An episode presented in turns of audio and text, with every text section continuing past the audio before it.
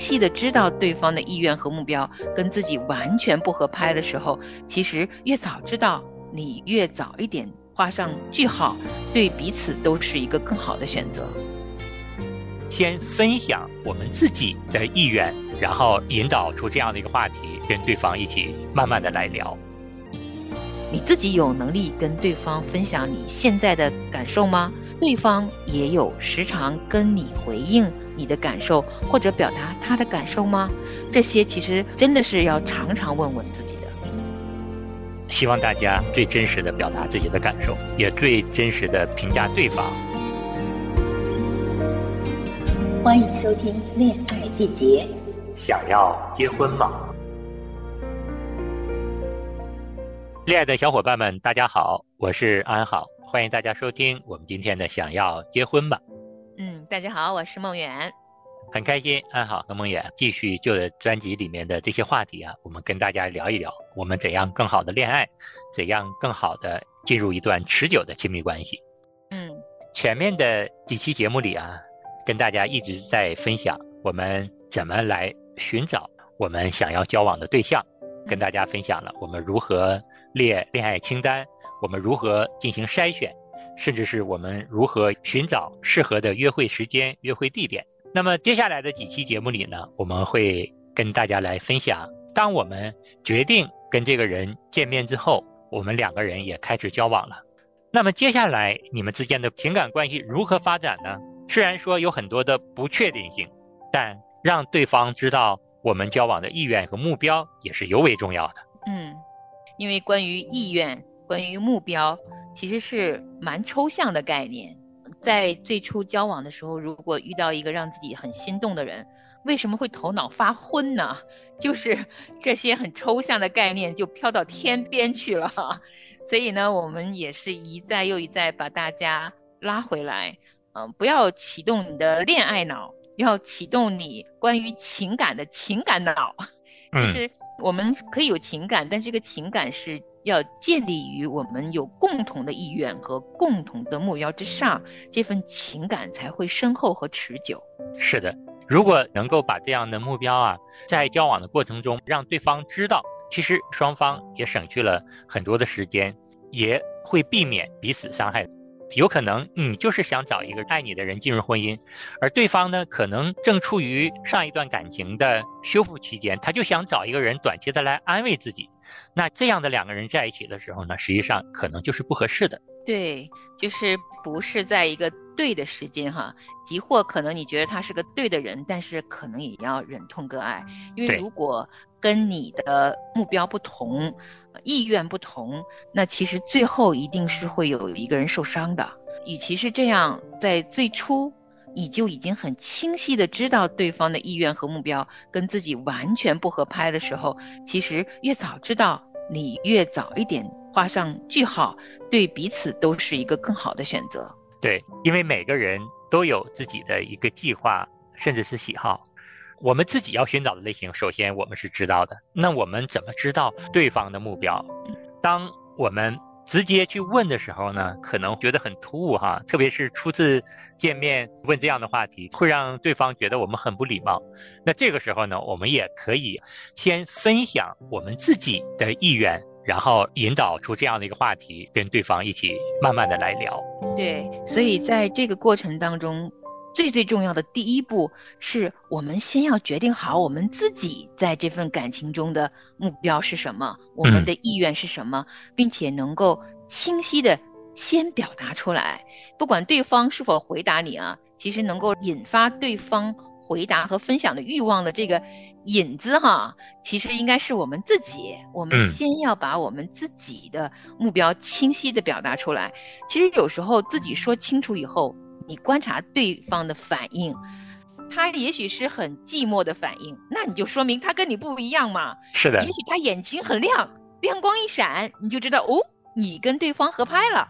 嗯。其实，当你分享自己的目标的时候，是一个很好的观察，也是一份很好的体验。你能够在对方的反应当中，其实已经猜出对方的答案了。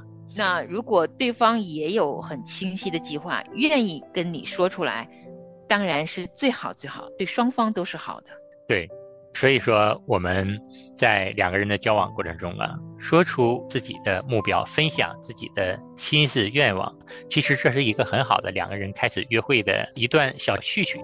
有的时候，随着我们的分享加深之后，你能够感受到对方他对你是频频的点头，甚至是也给你有更多的回应，甚至是在你分享完之后呢，他也把自己的想法、自己心事或者是故事都分享出来的时候，这个时候你们才能够知道啊，原来我们两个人还有很多共同的话题可聊，这就是一个非常好的开始。由一段非常好的友谊开始，慢慢的你们多接触之后，在你们中间可能有一些问题出现，你们又一起解决，可能又会有一个长长期持续的一个关系，一个良性的恋爱约会的过程，其实真的是从我们先表达我们真实的自己开始的。所以说，特别是在我们初次见面，不知道怎么谈恋爱，甚至不知道怎么做的时候，做真实的自己，这是一个非常中肯，也是一个非常好的方式。嗯。其实能够很清晰的表达出自己的目标和自己的意愿，已经是一件很不容易、很不容易的事情。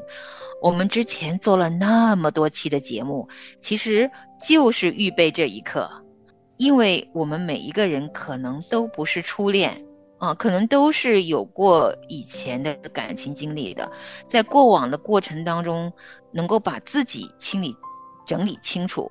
已经是让自己准备好迎接新的恋情的时候，其实能够走到清晰的表达自己，已经是一件成功了多一半的事情了。那我也鼓励所有刚刚进入这种交往关系的人，哈，愿意分享，不管是男生还是女生，都愿意很清晰的说出自己的想法。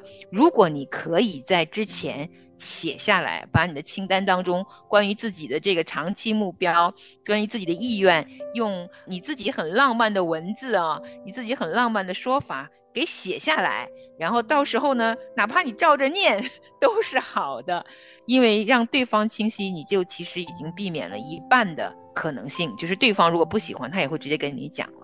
所以用尽你自己的方式把自己表达清楚，这是一个很棒的起点。对，那。还有一个方式呢，就是我们要多观察对方。有的时候呢，我们是需要在一些场合里面，借助一些两个人共同参加的活动，观察对方是不是我们渴望或者是我们要寻求的这样的一个目标和类型。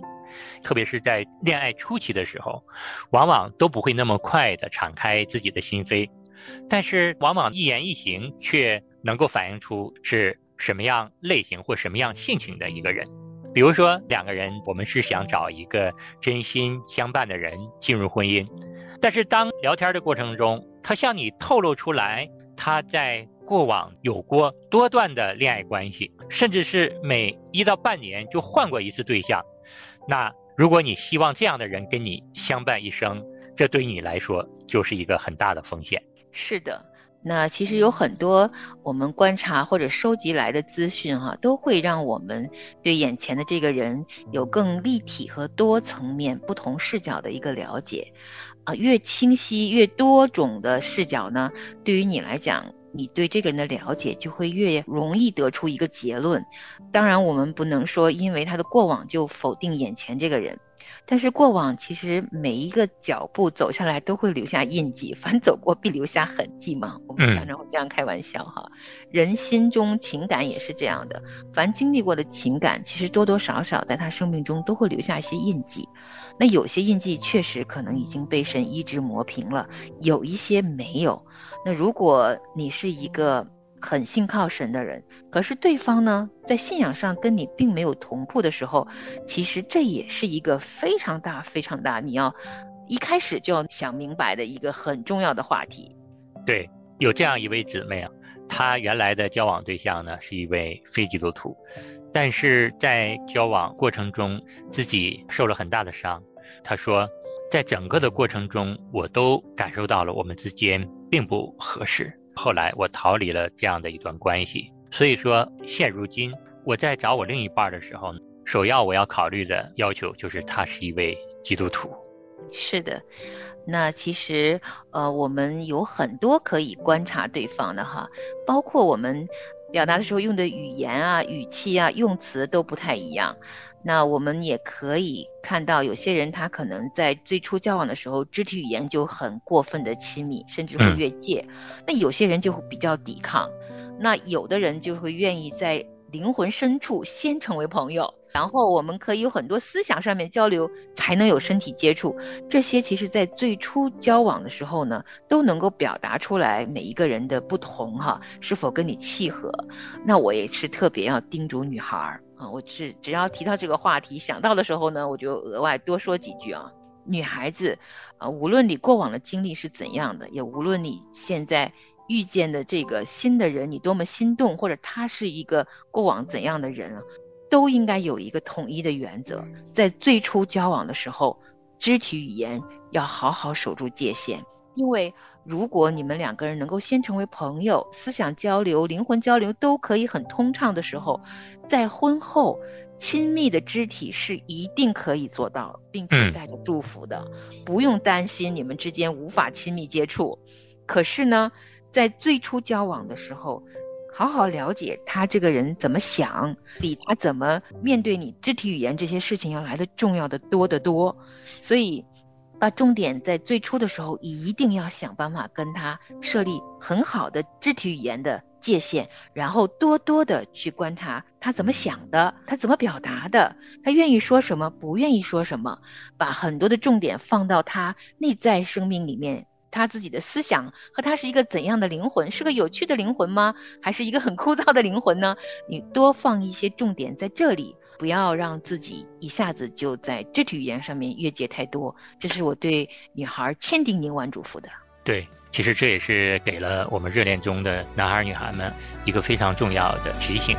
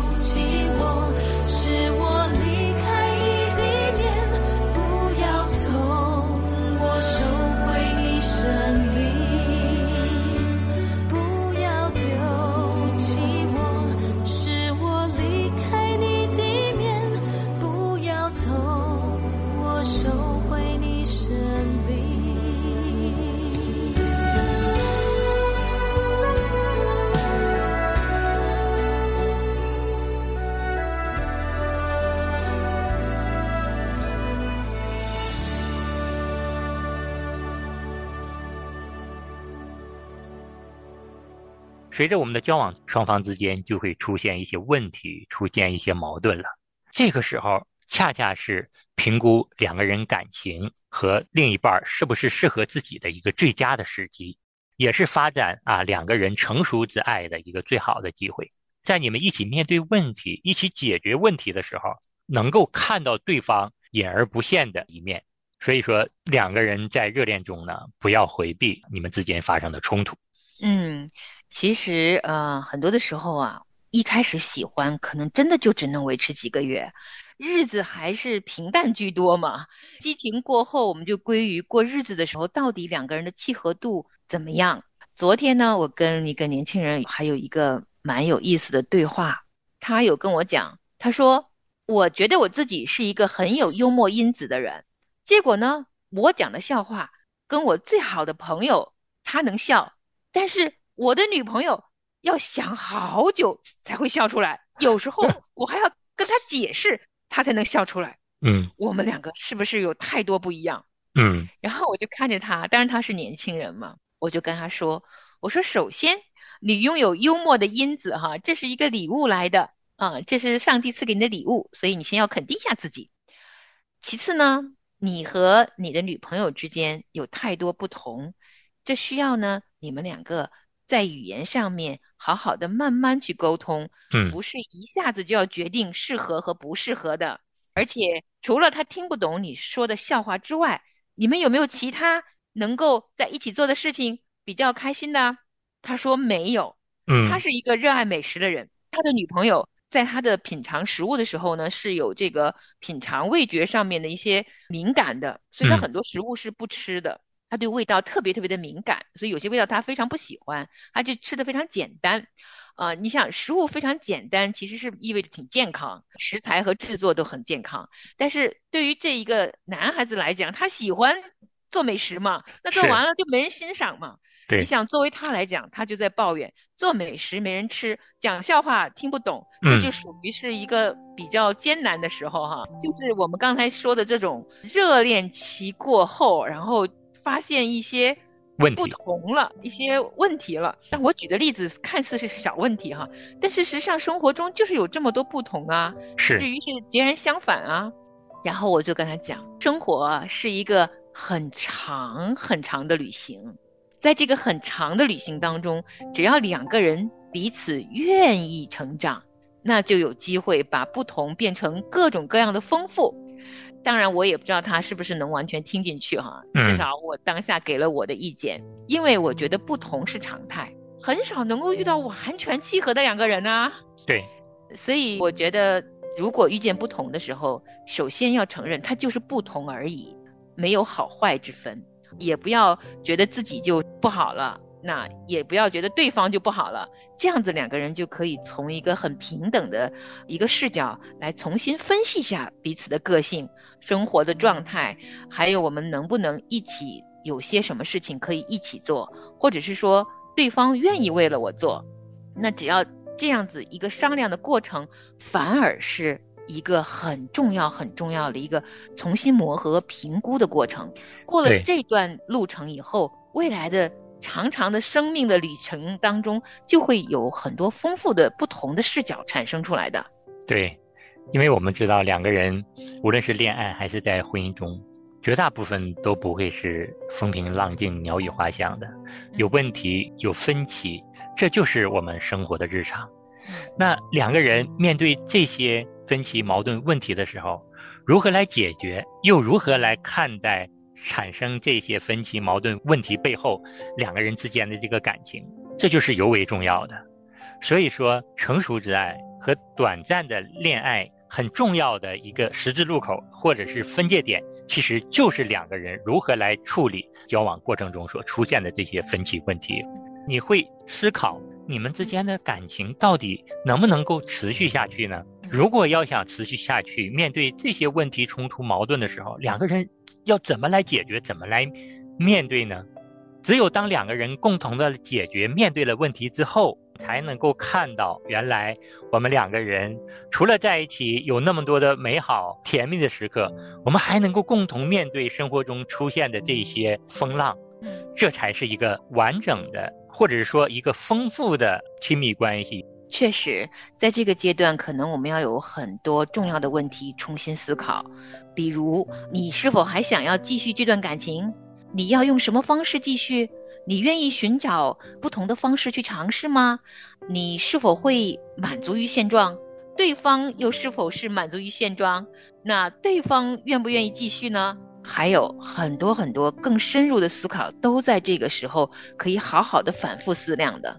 对，其实最核心的就是你们要思考这一段亲密关系是否有持续的潜力。嗯你们是否要进入婚姻？这个问题不是很好回答。我们不可能因着发生的一件不愉快的事情，我们就草草的下结论。你要给一段期间共同来面对这个问题最终的一个答案。确实，这段时间是非常非常重要的，它是一个重新评估的一段日子。这个问题要反复思量。那还有一个问题呢，最后最后也我觉得是个好问题，就是你要问问自己是否有能力告诉对方你心中的感受。嗯，这个问题也要反复在脑海中思量，就是你的喜怒哀乐是否可以和这个人分享？你分享得出来吗？对方听到你的这个分享以后，他给你的回应又是什么呢？嗯，那对方愿意常常把他真实的感受、喜怒哀乐跟你分享吗？因为情感的分享也是非常重要的，它其实就代表着你们是否有两个人双方都有潜力来经营未来的日子。所以这个问题也是要常常问的。你自己有能力跟对方分享你现在的感受吗？对方也有时常跟你回应你的感受或者表达他的感受吗？这些其实真的是要常常问问自己的。对，因为两个人随着交往的加深，感情是不能够欺骗你们双方的。自己是否愿意把你的真情实感都完全的流露表达出来？你是冷漠，你是热情。你是完全敞开心扉，你还是遮遮掩掩、闭口不言，对方肯定都知道。所以说，这个时候能够把两个人是否持续交往想清楚，并且能够把自己的感受说出来，我觉得这是热恋中的两个人真诚相待、面对更好的关系的一个非常好的时刻。嗯，所以说，希望大家最真实的表达自己的感受，也最真实的评价对方。是的，那我们今天呢？这期就跟大家聊到这儿，我们下期继续跟大家来聊情感关系发展这个话题。好，那我们下次节目见了，再见。您写电邮给《恋爱季节》的主持人了吗？我们的电邮是恋爱 at 良友 .net，是 L I A N A I at 良友 .net，恋爱 at 良友 .net。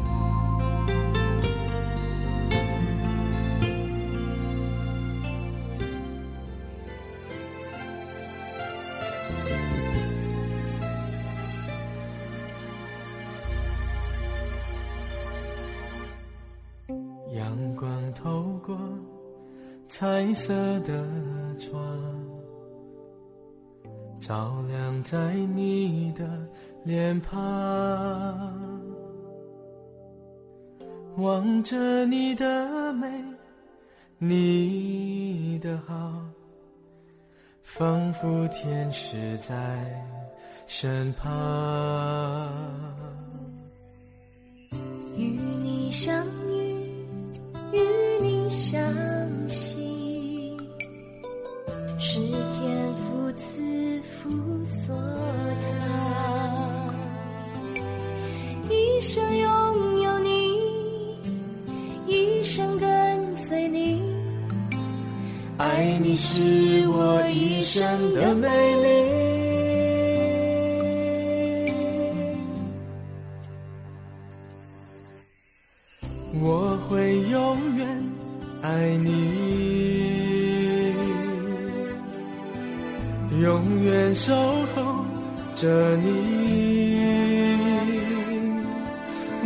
是风还是雨，都不能夺去我对你最真挚的爱情。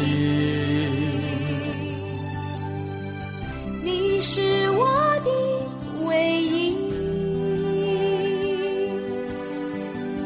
我因你的满足，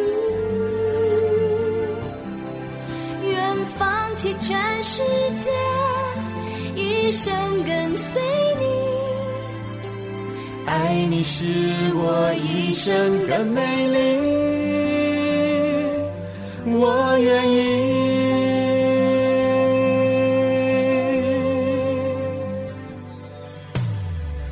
与你相遇，与你相惜，是天父赐福所在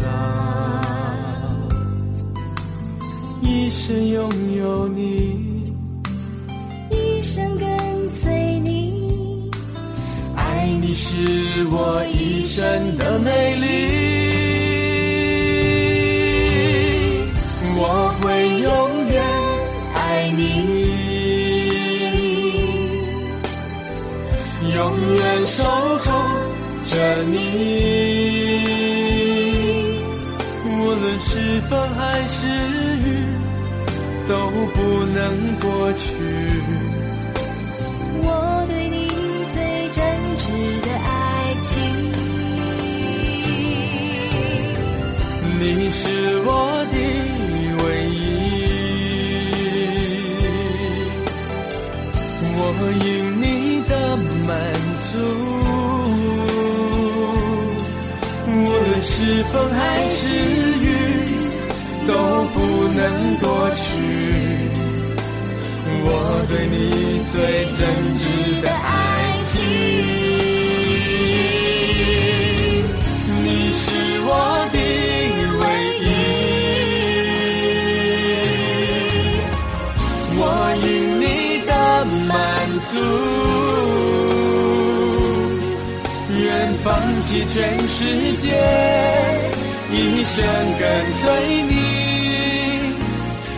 爱你是我一生的美丽，我愿意。